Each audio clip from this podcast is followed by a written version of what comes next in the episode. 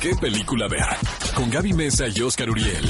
El podcast. ¿Qué estrenos tenemos este fin de semana? Gaby Mesa con Z. Vamos a empezar de manera musical Rocketman, esta película dirigida por Dexter Fletcher, que es el biopic de una de las figuras de la música contemporánea más importantes de finales del siglo pasado, el señor Elton John. ¿Qué vida tiene, no, Gaby? Sí, digo, yo creo que surge muchísimo la comparación entre Bohemian Rhapsody, ¿no? Al final se está medio que construyendo un universo cinematográfico de, de cantantes populares, pero lo que yo siento, a diferencia, Oscar, de esta película, y no sé, tú, tú también nos compartirás tu, tu opinión, es que en Bohemian Rhapsody teníamos como la fama a pesar del hombre, que fue Freddie Mercury, y aquí es el hombre que fue Elton John a pesar de su fama. Realmente hay muchos más espacios para poder entender la figura que fue la dificultad en el entorno en el que creció, los problemas, el rechazo y aparte obviamente combinado con este aspecto musical, pero en general gira más en torno al sufrimiento de Elton John, o sea, de forma que se vuelve muy empático el personaje. Son dos, dos aproximaciones eh, totalmente distintas, haciendo una comparación que es inevitable con Bohemian Rhapsody. Primero, siento que Bohemian Rhapsody es un es más mucho más lineal.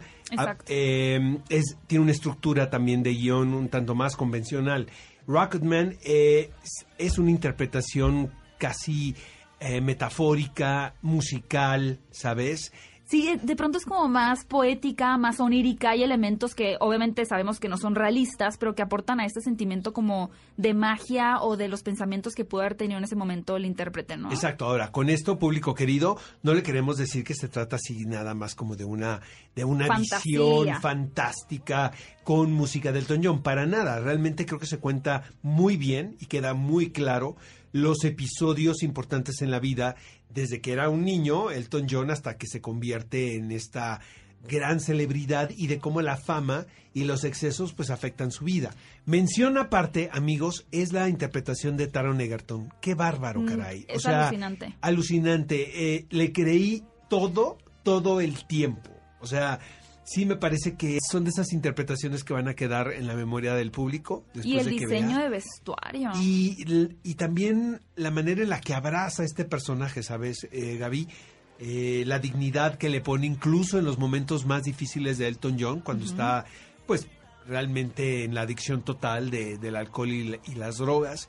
Y, y tiene algo particular Taron Egerton que ya le habíamos visto de anteriores películas, pero es una candidez y un carisma que logra traspasar la pantalla. De verdad, no me asombraría que fuera recordado en la temporada de entrega de Yo premios, espero que ¿eh? sí. Y vale la pena también recordarles que esta película tiene garantía Cinépolis. Eso quiere decir que sí o sí la van a disfrutar.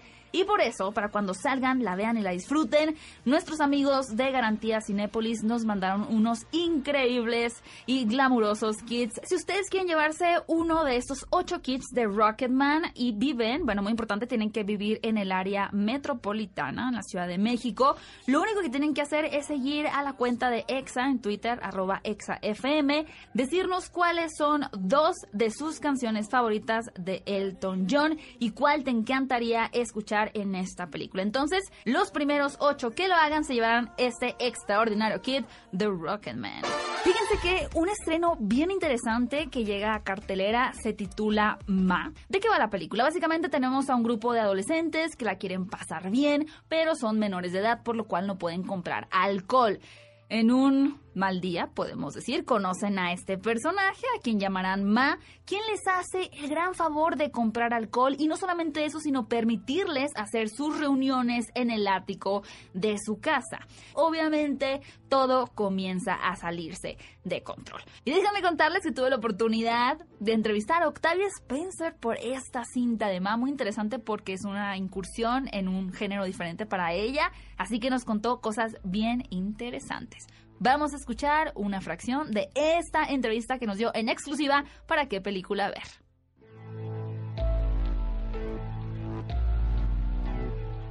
Esta película trata el tema sobre venganza, superficialidad, abandono.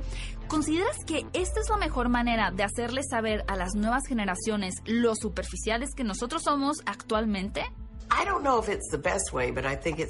No, no creo que sea la um, mejor manera, pero es la más efectiva. Y es que la gente no tiene idea de sus acciones y cómo éstas afectan a los demás. Una pequeña broma para ti tendrá un largo y duro efecto en alguien más. Uh, y en algunas ocasiones, la gente es arrestada en su desarrollo por miedo y por vergüenza, por ese periodo donde fueron um, molestados. Así que si Ma uh, logra hacer que la gente piense en sus actos antes de, sí podemos prevenir este tipo de cosas. Yo diría, por favor, vayan a ver la película.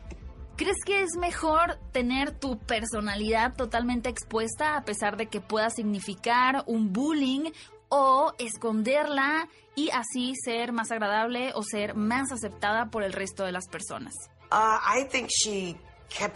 Yo creo que ella guarda esos secretos porque se sentía avergonzada y porque se sintió humillada, porque todos sus compañeros la vieron.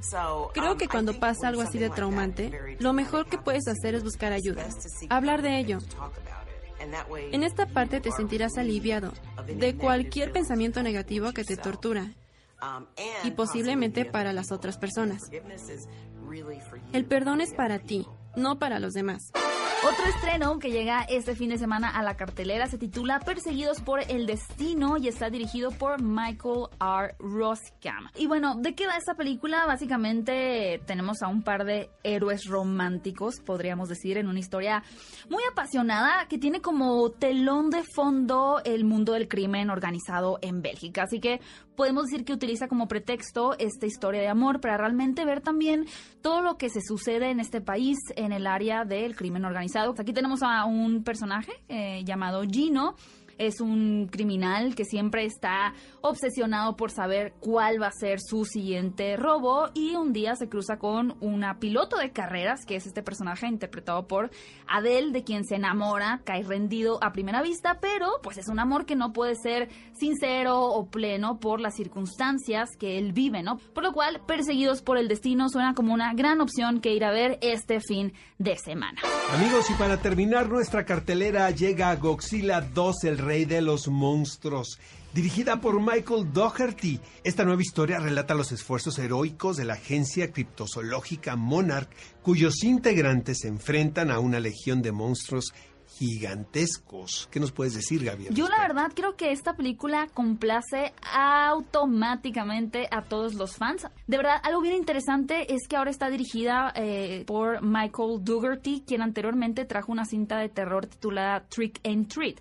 A mí me hace mucho sentido porque tener la visión de un director que no solamente se especialice en el género de la acción, sino en el horror, es totalmente una gran decisión, porque al final creo que Godzilla, por más de que nosotros en la cultura popular ya lo tenemos como un personaje cerca de nuestro corazón y demás, pues es alguien que viene y aterroriza a las personas, por lo cual tener a este director que comprende cómo asustar al espectador con otros personajes terroríficos, pero ahora canalizados al monstruo, está genial. Es una gran secuela, posiblemente mejor que su antecesora, así que no se pueden perder en Cinepolis Godzilla 2, el rey de los monstruos. Y por cierto, quiero anunciarles también que ya busquen si está en su Cinepolis eh, más cercano la película Me quiero comer tu páncreas. Se trata de un anime muy interesante porque habla un poco de dos chicos que se conocen. Es romántica la película, pues quiero imaginarme, ¿verdad? No, no, más bien uno está en una situación de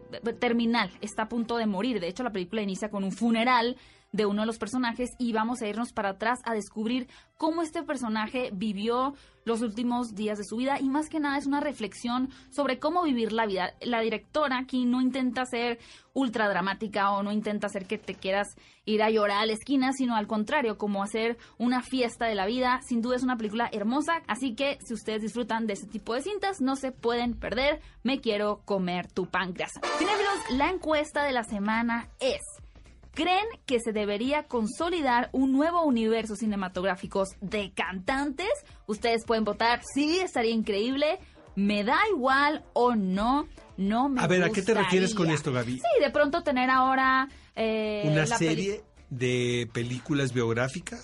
Sí, una serie de películas biográficas, pero que todas compartan el mismo universo. Ah, y que de repente aparezcan unos cantantes en, eh, una película con otros. tal vez, no sé, solamente Paul McCartney o solamente, no sé, ¿qué, qué cantante? ¿Quieres mi respuesta? Claro que quiero tu respuesta, Oscar. No. No, ok. No, votó Oscar. Yo voy a poner sí estaría increíble y en ese momento acabo de compartirlo. Vayan ustedes a votar y ahí lo tienen, nuestra opinión. Vamos a ir a un corte y regresamos aquí en ¿Qué película ver? Un programa de Cinépolis. Ve a Cinépolis y utiliza el hashtag ¿Qué película ver? Escúchanos en vivo todos los sábados a las 10 de la mañana en ExaFM 104.9.